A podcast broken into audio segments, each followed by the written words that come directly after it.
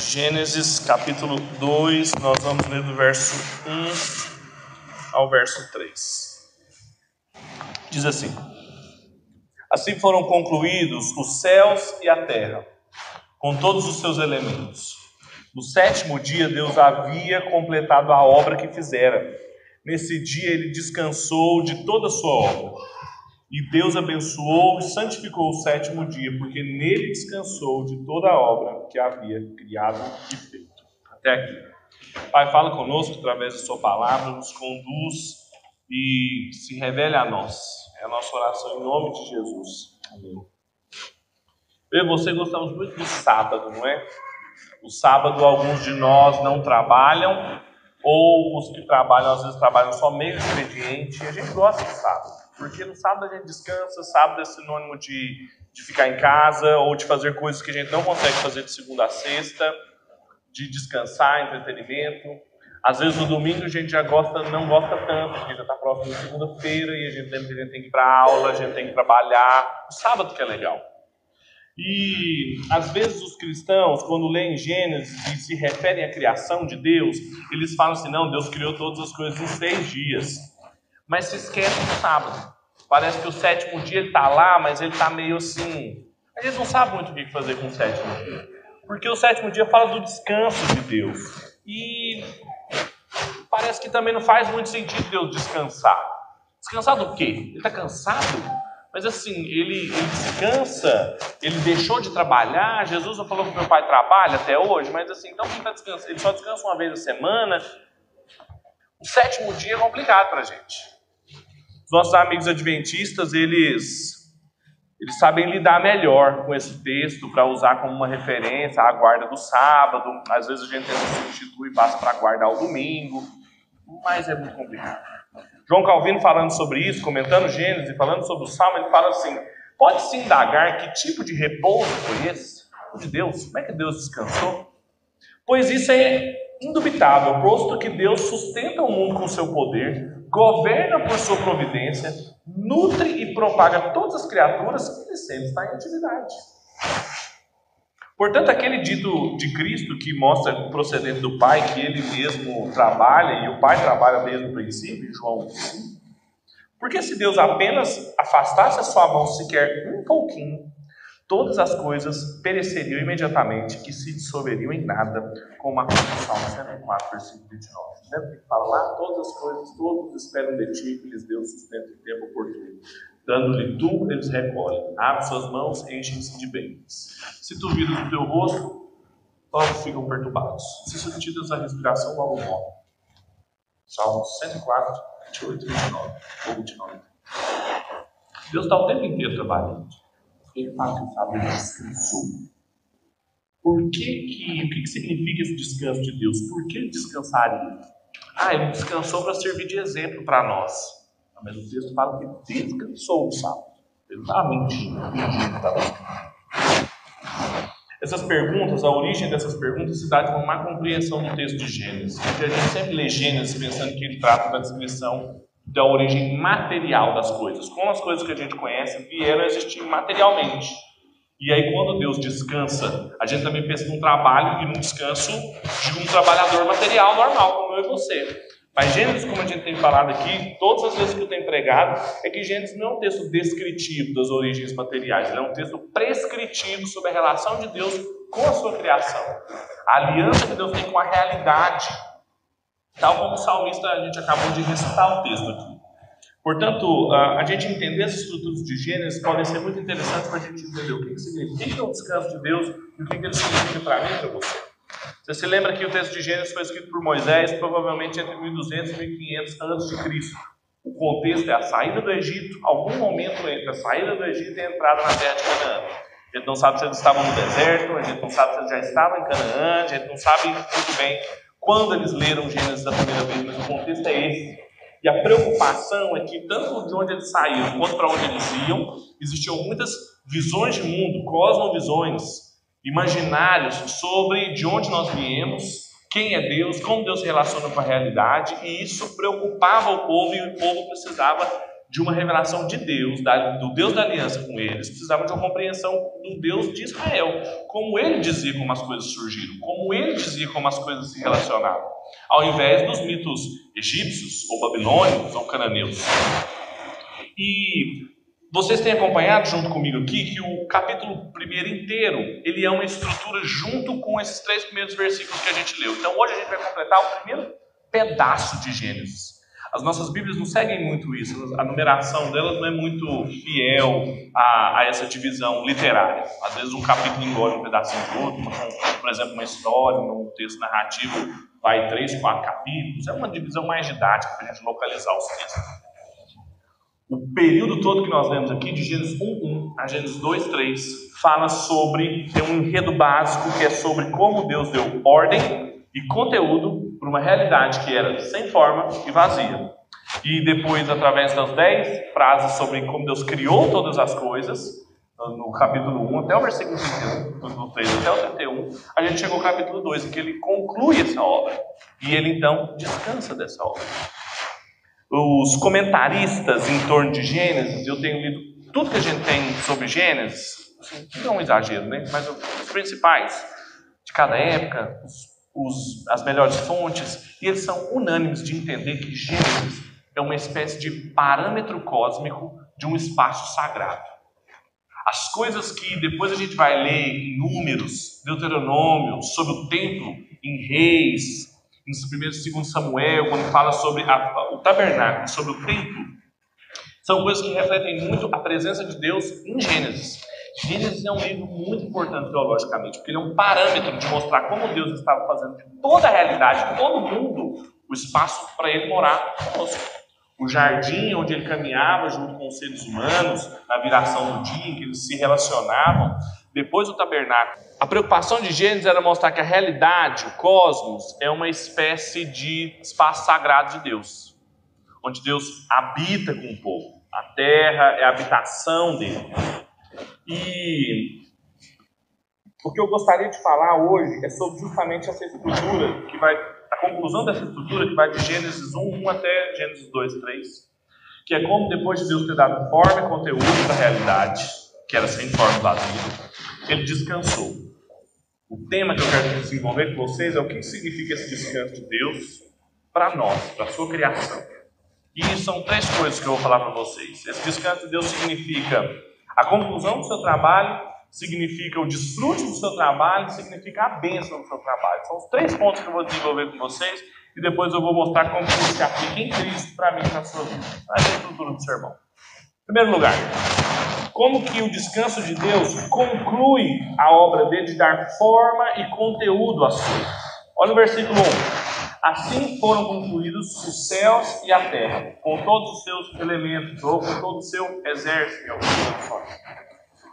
De certa forma, o descanso de Deus, o significado de dizer que Deus descansou, em primeiro aspecto, mostra como que Deus concluiu a sua obra. Descansar em Deus significa que ele levou a cabo o que ele tinha feito. Como eu disse para vocês, se a gente lê Gênesis, ou por exemplo, quando eu estou expondo para vocês Gênesis, eu exponho só um pedaço, três versículos, dez versículos, a gente não tem noção do todo. Mas lembrem comigo que tem um enredo muito claro, e quem desenvolve isso é o Sidney Grejano, um comentário muito bom. Ele fala assim: olha, a narrativa do versículo 1, capítulo 1, até o 3, capítulo 2, é uma narrativa só, que começa com um problema, a terra era sem forma vazia. E Deus então, pense numa, num gráfico, começa com esse problema e Deus então vai enchendo um dia, um outro dia, outro dia, luz, luminares, plantas, é, seres humanos. Então, pensa, e ele conclui e ele descansa. A narrativa de uma tensão, ela é resolvida com a tensão e culmina na bênção de Deus. Então, está vendo aqui. Então, o tema de Gênesis 1, versículo 1 até o versículo 2, 3, é o estabelecimento de ordem através da palavra de Deus, visando a bênção de Deus sobre a realidade. E isso então diz respeito à conclusão do trabalho de Deus. Quando diz que Deus descansou, significa que ele concluiu a sua obra. Agora, essa conclusão, a obra de dar ordem, de preencher as coisas, de abençoar. Mas essa conclusão e esse descanso, e aqui a gente começa a perceber que é bem diferente da noção que eu e você temos de descanso, é que esse descanso não significa o fim das coisas que que Deus tinha para fazer. Como se Deus depois tivesse criado todas as coisas, disse haja luz, haja plantas, haja seres humanos, haja, haja, haja, haja. E depois ele então concluiu, pronto, acabou, não tem mais nada para fazer, vão ficar olhando. Até Adão e Eva ter a brilhante ideia de comer. Foi isso que ele fez. Calvin falou, Deus continuamente está sustentando a realidade. A Bíblia fala sobre isso. Então, esse descanso não diz respeito à falta de coisas para fazer, diz respeito à completude da obra. De que Deus, quando Ele fez todas as coisas do jeito que Ele fez, como nós lemos, a obra era completa. Não faltava nada. Ela era plena de significado, ela precisava agora só ser mantida por Deus, do jeito que Ele fez, porque ela era muito boa ela é, funcionava, ela glorificava a Deus, era um bom espaço estabelecido por Ele, com ordem, com propósito, com significado. A gente não percebe nas nossas traduções, mas isso é o legal de, de, de ler os comentadores, você pode ler, não é uma coisa só de pastores e teólogos. Bons comentadores vão mostrar como que o texto, esses três versículos que nós lemos, tem uma estrutura gramatical rica demais, e Gênesis é muito bonito. A palavra é, sétimo dia aparece três vezes. No nosso texto também aparece. Sétimo dia, sétimo dia, sétimo dia. E em cada uma das frases, dessas três vezes, ela é uma frase construída com sete palavras. O número sete aparecendo três vezes aqui, a repetição do número sete três vezes, tanto do sétimo dia quanto das sete palavras, quer dizer completude, quer apontar para o estado de, de de intenção de mostrar que é uma obra perfeita, acabada, boa.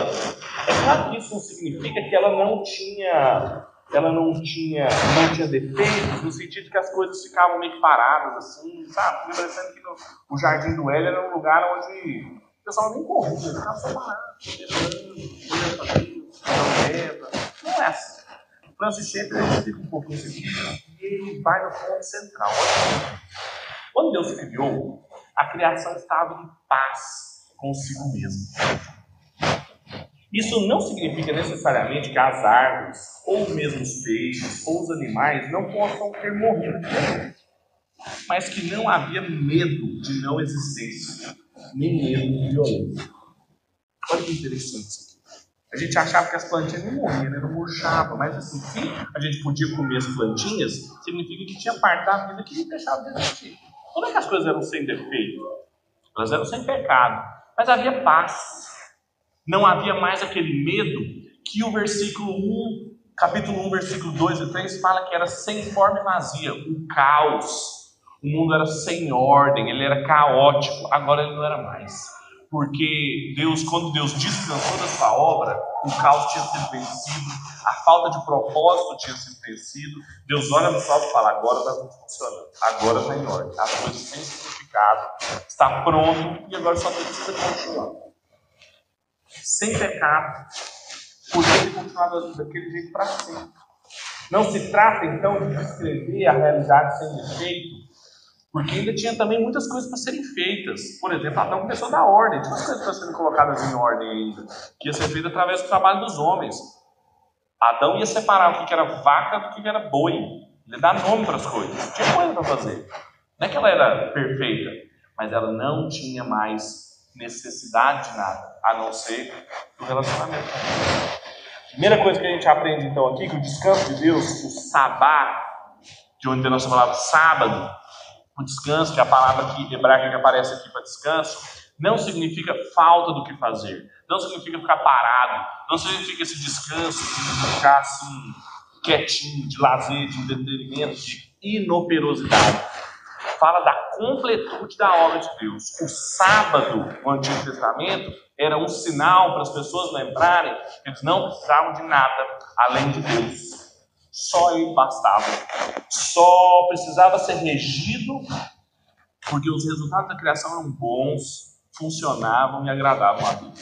É a primeira lição que a gente aprende. Descanso de Deus significa que a sua obra era completa. Não precisava de nada além dela, a não ser o próprio Deus. A segunda coisa é que o descanso de Deus também é um desfrute do próprio Deus na forma e no conteúdo que ele deu a realidade. Olha o que, que diz o versículo 2. No sétimo dia, Deus havia completado a sua obra que fizera, e nesse dia ele descansou de toda a sua obra. Além da obra ser completa, Deus também desfrutou dessa obra completa. Mas na verdade é mais do que isso. A conclusão é que serve para o desfrute. Isso aqui é muito importante. A gente não sabe muito bem é, lidar com o sábado, porque a gente olha o sábado como um dia meio sem importância em Gênesis. A gente está importando nos outros dias, que apareceu o homem, apareceu o planta, apareceu o sol. Mas o sábado é o alvo de todos os outros seis dias. Deus fez todas as coisas que ele fez nos outros dias para chegar até o sábado, para descansar e para desfrutar das coisas. Pensa numa casa, ilustração de uma casa. Quando eu e você estamos construindo uma casa, ou nós estamos mudando de uma casa nova. E a gente tem muito trabalho para fazer para a gente deixar aquele espaço habitável, correto? A gente leva as nossas caixas, as nossas tranqueiras para lá. E nos primeiros dias a gente tem que trabalhar muito para organizar tudo, porque não é uma casa funcional. A gente está de um negócio, está dentro de uma caixa que está debaixo de outra frente. Então a gente não sabe como lidar. Só que aí depois que a gente organiza toda a casa, para que, que ela serve? Para a gente ficar parado e olhar, nossa, cara, maravilhoso, é tudo organizado. Não vou nem mexer nessa pia aqui, porque está tão limpinha, as roupas guardadas, não precisa nada.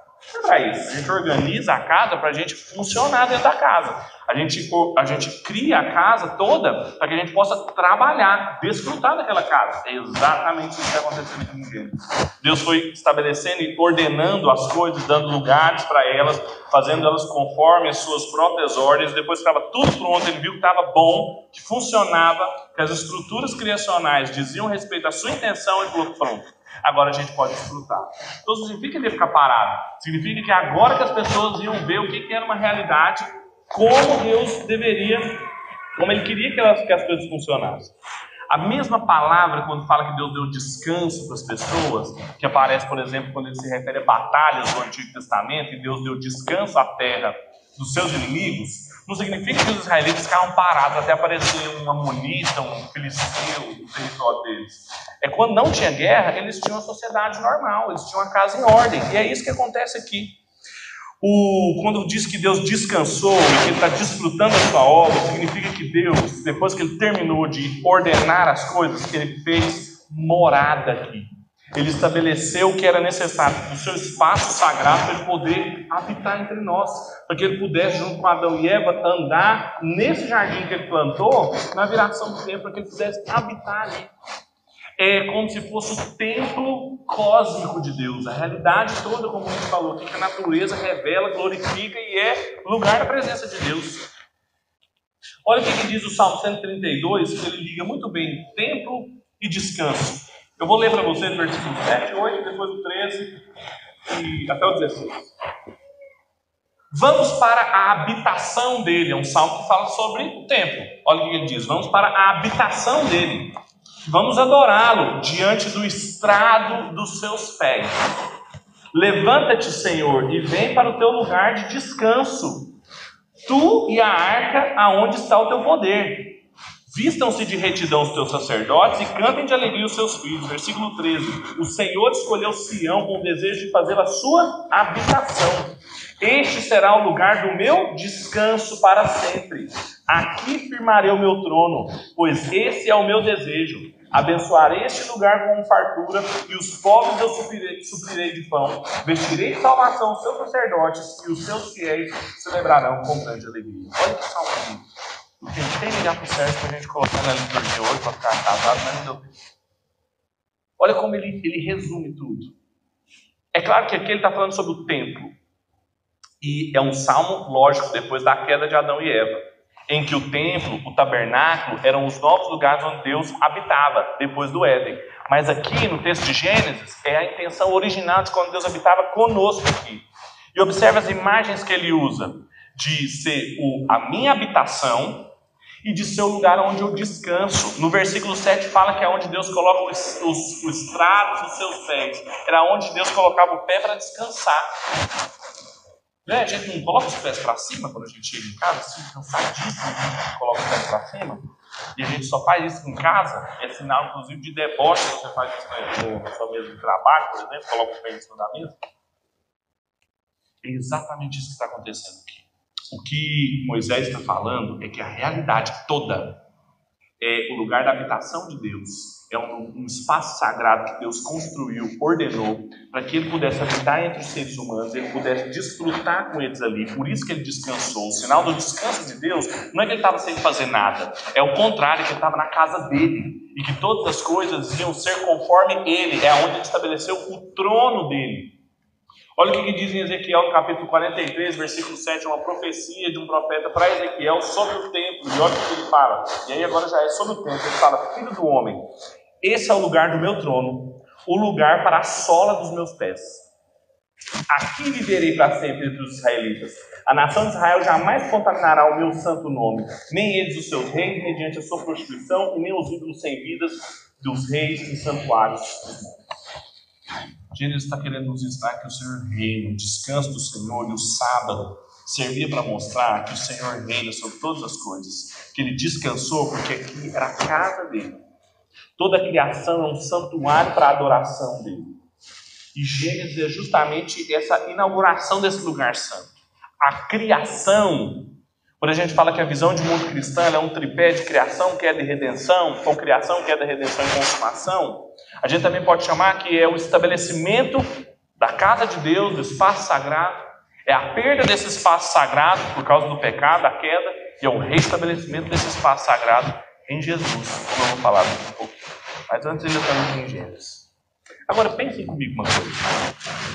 Lembre-se quem escreveu Gênesis. Foi Moisés. E para quem ele escreveu? Para o povo de Israel, 1200, 1500 anos de Cristo. Ele não escreveu Gênesis para Adão e Eva. Ele estava falando com o povo, não, provavelmente, a gente não sabe quando foi exatamente, mas ele estava falando com o povo. O povo podia ainda estar no deserto, o povo podia estar saindo do Egito, mas o povo, quando teve noção do que eles leram aqui, e eles perceberam que dentro do tabernáculo havia coisas semelhantes, imaginem isso na cabeça de Israel. De que agora, com o tabernáculo, futuramente, quando Davi e Salomão liam Gênesis, com o templo, eles tinham a noção de que desde o Éden, Deus não habitava mais com eles, como ele passou a habitar agora no tabernáculo e depois no templo. Pensem na imagem que eles tinham de estar na presença do Senhor, de como isso era importante, era tão importante quanto quando Deus criou todas as coisas. É sobre isso que o sábado e o descanso falam. É sobre isso que diz sobre o desfrute de Deus. É de que da mesma forma que Deus no Éden estava presente, ele morava, ele habitava ali, ele descansava, Deus também passou a tabernacular com o povo, a morar com o povo no tabernáculo no templo. E é lógico que você já está fazendo as conexões com Jesus, a minha, a sua vida, mas espera um pouquinho, a gente já vai chegar lá. Mas isso mostra que o descanso de Deus não é falta do que fazer. Primeiro lugar, é conclusão da sua obra. Segundo lugar, é desfrute da sua obra. E em terceiro e último lugar, é abençoar a sua obra. É a benção da sua obra. Olha o que diz o versículo 3. E Deus abençoou e santificou o sétimo dia, porque nele descansou de toda a sua obra que havia criado e feito. O tema da bênção de Deus aparece aqui de novo. Vocês lembram que ela apareceu em Gênesis 1, quando falou que ele abençoou as plantas para que elas crescessem? Depois fala que ele abençoou os seres humanos para eles crescerem e multiplicarem, e agora ele abençoou o sétimo dia. Então, poucos lugares que apresentam a bênção de Deus específica. E nos outros lugares, o Bruce Waltke, que é um comentarista de Gênesis, ele mostra como que a bênção de Deus era uma, era um, era uma força, era um poder para o mundo natural poder ser profícuo, para ele poder frutificar, crescer, os seres humanos também, crescer e multiplicar com a bênção de Deus. Quando ele abençoou o sétimo dia, e a gente sabe que é o dia do descanso de Deus, que é o dia em que Deus, as coisas acontecem do jeito que Deus quer, na casa de Deus, no estrado dos seus pés, significa que todo o mundo agora, diante do sétimo dia, faz sentido perceber como que Deus abençoou as suas obras e como que elas funcionam. E mesmo depois da queda, o sétimo dia para o povo de Israel sempre foi um dia para lembrar dessas coisas. O sétimo dia era onde o povo no deserto, e Moisés está escrevendo para essas pessoas, é que eles pegavam maná todos os dias da semana, mas nos sétimo dias não precisavam pegar, porque não caía. Porque era para mostrar justamente que eles não precisavam trabalhar, eles não precisavam fazer mais nada, porque o sétimo dia lembra quando Deus abençoou todas as coisas no começo e que eles não precisavam de obras, porque fluíam da forma como Deus queria que fluísse, e não do esforço da mão deles. Só que Israel foi tornando o sétimo dia tão legalista, e alguns evangélicos fazem a mesma coisa hoje em dia, de achar que é um tempo que a gente tem guardado, a gente não fazer nada. Na verdade, é o contrário. Você poderia estar perguntando assim, então a gente tem que virar adventista, Pedro, do primeiro, do sétimo dia, de qual dia? A ordem de Êxodo, capítulo 20, para guardar o sábado, ela pressupõe toda essa teologia de Gênesis do descanso de Deus. não diz respeito a um dia de não fazer nada. Quem olha para o sábado e quem olha para o domingo como dia do Senhor, onde não faz nada, não entende o que é o sábado. A gente que joga isso para domingo, por exemplo, por que, que um detalhe teológico para explicar, já que eu estou tocando nesse ponto, né? Por que, que o cristão guarda o domingo, deveria guardar o domingo e não o sábado? Porque todas as coisas que originalmente aconteceram no sábado no povo de Israel passaram a acontecer no domingo. Jesus ressuscitou no primeiro dia da semana, os discípulos se encontravam no primeiro dia da semana, Apocalipse, quando João estava no primeiro dia da semana, então sempre foi, tudo passou no Novo Testamento a ser no domingo. Então a gente tem que guardar o domingo? Não. Porque se você começar a guardar o domingo e viver a sua semana de segunda a sábado de maneira secular, você vai estar errado do mesmo jeito. Porque aí você vai achar que você pode descansar no dia do Senhor e ser um viciado em trabalho durante a semana. Você está errado. Porque o que a gente entende aqui é que se Deus descansou diante de toda a sua criação, Estar diante de Deus significa estar diante de Deus todo o tempo, em todo lugar, sempre confiando nele, que ele é suficiente para a sua criação. É por isso que aqui eu passo as minhas considerações cristológicas, ou seja, como a gente vê Jesus no Antigo Testamento, é por isso que os fariseus sempre questionavam Jesus sobre guardar o sábado. Porque Jesus parecia que ele não guardava o sábado direito. Jesus arrancava espiga de milho com os discípulos no sábado, Jesus curava o povo no sábado, ele andava para cima e para baixo, e todo mundo queria, falando, está quebrando o sábado. Ele curava gente, mandava pegar a maca e carregar até o tempo, isso era trabalho. É porque Jesus tinha uma teologia do descanso de Deus absolutamente diferente da que a gente tem. E se a gente não perceber o que, que significa Jesus ser o Senhor do sábado, Jesus ser o Senhor de Gênesis 2, versículo 1 ao versículo 3, a gente vai viver uma vida dualista, trabalhando feito um louco. Olha a expressão que a gente usa, trabalhando para morrer de segunda a sábado, ou de segunda a sexta, e no domingo a gente não faz nada porque é o dia do Senhor. Meu irmão, domingo é o dia que eu mais trabalho, inclusive, todo pastor Olha o que diz lá em João, capítulo 5, versículo 15. Não precisa não, só escuta a cura no tanque de Bethesda. Bethesda. Quando Jesus cura um paralítico que estava lá 38 anos. E ele fala, por que, que ninguém te curou? Ele fala assim, porque tem 38 anos que eu estou aqui, ninguém me empurra lá tal. Ele foi e curou a pessoa. Olha o que, que ele disse. Depois, versículo 15. O homem foi contar aos judeus que fora Jesus que tinha curado eles, tinha sido um sábado. Então os judeus passaram a perseguir Jesus, porque ele estava fazendo coisas no sábado. Então Jesus estava quebrando a lei. Disse-lhe Jesus: O meu pai continua trabalhando até hoje e eu também estou trabalhando. Por essa razão, os judeus mais ainda queriam matá-los, pois não somente estavam violando o sábado, como também estavam dizendo que Deus era o seu próprio pai, igualando-se a Deus. O que estava por trás dessas convicções de Jesus é que fazer a obra de Deus no sábado jamais seria uma violação do sábado, justamente porque o sábado era um dia que apontava, desde Gênesis, ao dia em que a obra de Deus é cumprida. Há um dia em que Deus descansa porque o mundo é do jeito que Ele quer. E é por isso que no, no sábado Jesus fazia os cegos verem, Jesus fazia os coxos andarem, Jesus fazia a, os pobres de espírito ouvir o Evangelho e crer no Senhor Jesus, porque era no sábado que o mundo passava a funcionar do jeito que queria. E é por isso que Jesus é o Senhor do sábado. Porque Ele é o cumprimento dessa expectativa da gente ter um tempo em que as coisas vão voltar a acontecer do jeito que Deus quer. Jesus é o estrado dos pés de Deus, onde Ele descansa por causa da sua obra, e eu e você podemos encontrar descanso. Olha o texto de Mateus, capítulo 12, que é o texto sobre é, o sábado por excelência. E a gente consegue entender tudo de Gênesis aplicado na minha sua vida. Naquela ocasião, Jesus passou pelas lavouras de cereal no sábado. Seus discípulos estavam com fome e começaram a comer as espigas. Os fariseus, vendo aquilo, disseram: Olha, os seus discípulos estão fazendo o que não é permitido no sábado. E ele respondeu: Vocês leram o que Davi, quando ele estava com seus companheiros, estavam com fome?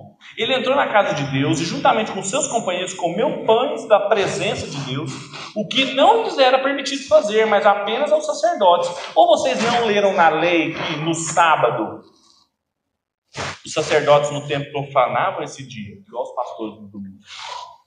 e contudo não ficavam sem culpa? Eu lhes digo que aqui está o que é maior que o templo.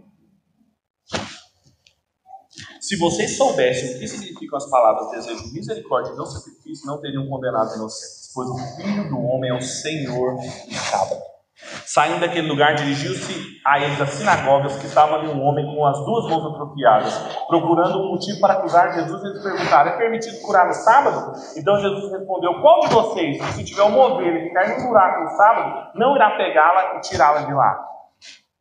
Quanto mais vale um homem do que uma ovelha, portanto, é permitido fazer o bem no sábado. Então disse ao homem: Estenda sua mão. E ele estendeu, e ela foi restaurada, e ficou boa como a outra. Olha como tudo faz sentido. Jesus não era só um desobediente da lei, Jesus era o cumpridor da lei. Ele era o significado da lei.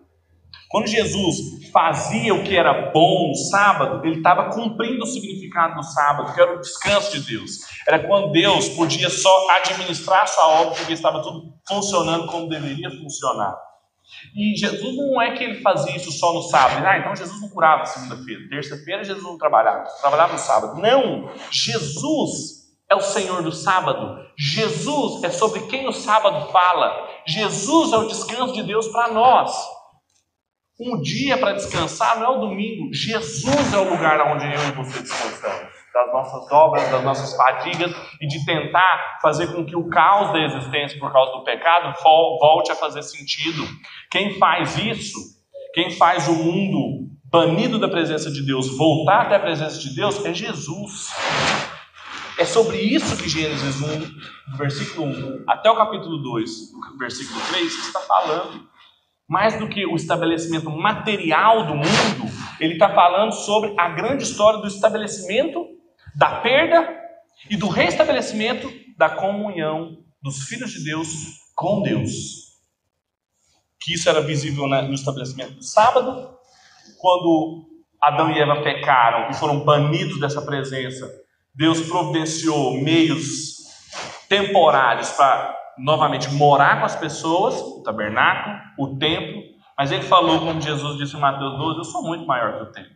O templo fala sobre mim, o sábado fala sobre mim, eu sou o descanso. Isso muda a minha a sua vida em coisas muito práticas. Amanhã, hoje, quando a gente sai em primeiro lugar, estar em Cristo, ou nós que estamos em Cristo, devemos fazer a obra de Deus todos os dias. Estar em Cristo significa viver um sábado para sempre. Pela fé. Ainda não é pleno. Ainda Jesus não voltou, não foi consumado esse espaço, esse sábado para sempre, mas a gente, pela fé, já consegue viver a segunda, a terça, a quarta, como se fosse um grande sábado. E o sábado, como se fosse uma grande segunda-feira de trabalho, da gente continuar fazendo as coisas que a gente faz, mas fazer as coisas como obra do Senhor, como a vontade do Senhor sendo feita, como aquilo que a gente tem falado, por exemplo, nos domingos de manhã, sobre a nossa profissão ser uma vocação, ser uma máscara de Deus, que as pessoas veem a nossa profissão como uma máscara, mas por trás dessa máscara tem o próprio Deus trabalhando, porque era isso que ele queria também em Gênesis, no capítulo 1, quando ele falou assim: Olha, vocês vão ser os corregentes, vai ser através de vocês que eu vou continuar organizando a minha criação. Vai ser através de Adão que vai dar nomes aos animais, vai cultivar o jardim, e vai ser agora em Cristo, pela fé que eu e você vamos continuar dando ordem às coisas, até que Cristo venha, volte e restabeleça de uma vez por todas a presença dele conosco. Portanto, toda a realidade que você está envolvido, o escritório burocrático, a mesa de estudo que você tem chata, sozinho lá, o laboratório onde você trabalha, o escritório de contabilidade, tudo é espaço onde é o estrado dos pés de Deus através de Cristo e pela fé você pode transformar aquele lugar sem sentido, chato, num lugar onde Deus está operando através de você. Não é só no domingo que a gente faz coisas santas, não é só na igreja que a graça de Deus está presente. Pare de viver em dois minutos, pare de viver no mundo sagrado, no mundo secular. Pare de perguntar para as pessoas o que você faz no mundo da sua vida secular. A gente não faz nada na vida secular, porque a gente não tem vida secular mais. A gente só tem vida sagrada. Nós, por causa da nossa fé em Cristo, estamos diante de Deus o tempo todo. E tudo que nós fazemos é diante de Deus. Nós temos que fazer o bem, como Jesus fazia, porque nós estamos em Cristo. Em Cristo também nós temos descanso verdadeiro do caos. Quando a gente entende toda essa teologia do descanso de Deus, a gente consegue perceber passagens como aquela que Jesus fala: Vinde a mim todos que estáis cansados e sobrecarregados, que eu vos darei o quê? Descanso. A gente pensa assim: Jesus é isso que eu quero, estou cansado, estressado. É uma espécie assim de uma, de uma terapêutica divina, né? A gente trata Deus assim como um, um é o que o Mark não chamava de deísmo terapêutico, né? Deus é um terapeuta que a gente joga os nossos problemas na mão dele e a gente fica com paz no coração. Não é isso que fala Mateus 11. O convite de Jesus para falar assim, eu sou descanso, é um convite cósmico, é o convite de Gênesis 2, 1 a 3.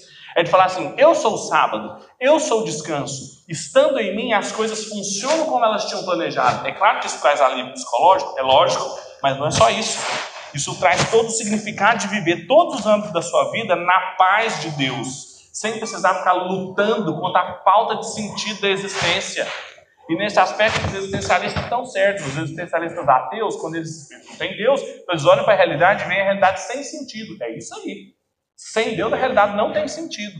Nós não temos essa preocupação, porque estamos em Cristo, nós temos descanso. A gente olha para a realidade e ela tem todo sentido. O meu e o seu trabalho, por mais burocrático que ele seja, tem todo sentido. A minha vida é a sua dentro de casa, na criação dos nossos filhos, nos nossos estudos, no nosso lazer, no nosso descanso. Faz todo sentido, porque Deus é o Senhor de sábado. Nele a gente encontra descanso, através de Cristo pela fé. Em último lugar, estar em Cristo significa que nós temos a obra de Deus completa. Como ele diz no versículo 9. Jesus é o Senhor do sábado, portanto, foi ele quem estabeleceu o espaço sagrado desde o Éden. Por isso que Mateus fala que ele é Deus conosco, Manuel. E nele já não são mais necessárias obras, já não são mais necessários templos, já não são mais necessários sacrifícios. Por isso que ele fala: se vocês soubessem que eu não quero sacrifício, mas eu quero obediência, porque a obra está completa. Em mim, na minha encarnação, na minha obediência, na minha ressurreição, tudo que Deus tinha para fazer, Ele fez. Eu sou o sábado, eu sou o sábado do descanso do Senhor. E só quem está em Cristo tem esse descanso de não precisar fazer mais nada para agradar ou não a Deus, ficar com medo de agradar ou não a Deus, porque quem está em Cristo, pela fé, já foi perdoado, já foi justificado, tem paz com Deus. Portanto, se você não está em Cristo, corra aos seus pés. O último texto que eu vou ler para a gente encerrar, Hebreus capítulo 4. O pastor Jorge leu o versículo 16 em diante, eu vou ler um pouquinho antes. Que fala, tem paz com Deus, entrar confiantemente no seu tempo. Olha o que ele diz antes. Hebreus 4, versículo 7. Por isso Deus estabeleceu outra vez um determinado dia chamado hoje. O sábado é hoje. Um hoje escatológico de Deus ao declarar muito tempo depois, por meio de Davi, de acordo com o que fora dito antes, se hoje vocês ouvirem a sua voz, não endureçam o seu coração. Assim ainda resta um descanso sabático para o povo de Deus, pois todo aquele que entra no descanso de Deus também descansa das suas obras, como Deus descansou das suas. Portanto, esforcemos-nos por não entrar, por entrar nesse descanso, para que ninguém venha cair, seguindo aquele exemplo da desobediência. Se você ouviu a voz do pastor hoje te chamando para descansar, descanse das suas obras. Existe um outro descanso sabático para o povo de Deus. É o que Deus disse hoje. É hoje o dia em que vocês ouvem o Evangelho. É hoje a oportunidade que a gente tem de ter paz com Deus, de voltar diante de Deus, viver diante de Deus em cada aspecto da nossa vida, em paz, sem medo, isso vai significar sem doença, sem problemas, sem tristeza? Não, as plantinhas morriam lá também. Mas vai significar sem medo da violência, da morte, da condenação, porque nós estamos em Cristo. E Cristo é tudo para nós. Em uma frase, o vinde a mim todos que estáis cansados e oprimidos é um convite para você encontrar em Cristo a companhia de Deus no nosso trabalho sagrado, como ele estava na viração do dia com a dor. O convite. Hoje, se você ouviu a voz, não endureça o seu coração. Descanse dessas suas obras de buscar isso, qualquer coisa fora de Cristo. Vamos orar?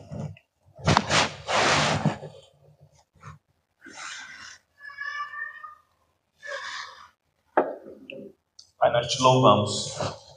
que o Senhor é um Deus santo, o Senhor não precisa de nada, o Senhor não é servido por mãos humanas, o Senhor não habita em templos construídos por seres humanos, mas mesmo assim o Senhor se envolve conosco. O Senhor se revela a nós, o Senhor providenciou um dia, hoje, sábado de Deus, para nós em Cristo, para que a gente pudesse ouvir o Evangelho, para que a gente pudesse, pelo poder da Sua palavra, abrir os nossos olhos para que o Senhor está fazendo no nosso meio, para que o que o Senhor está fazendo na realidade inteira, os céus proclamam a Sua glória, Pai, porque o Senhor fez esse espaço para você morar conosco, nós te louvamos por isso. Nós pedimos perdão, Pai, todas as vezes em que nós vivemos em Adão ao invés de viver em Cristo. Quando nós vivemos na rebeldia, quando nós vivemos na, no coração endurecido, de não encontrar no Senhor Jesus descanso, paz, completude, desfrute. Perdoa-nos, Deus, perdoa-nos. Quando a gente procura descansar em outros lugares, quando a gente procura alegria em outros lugares, ajuda-nos, Pai, a vivermos uma vida que te glorifique mais.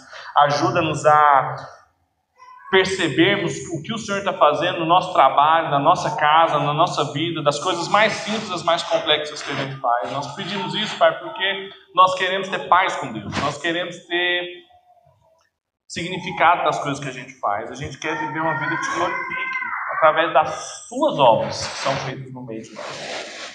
É a nossa oração essa noite, gratos por tudo que o Senhor tem feito em Jesus.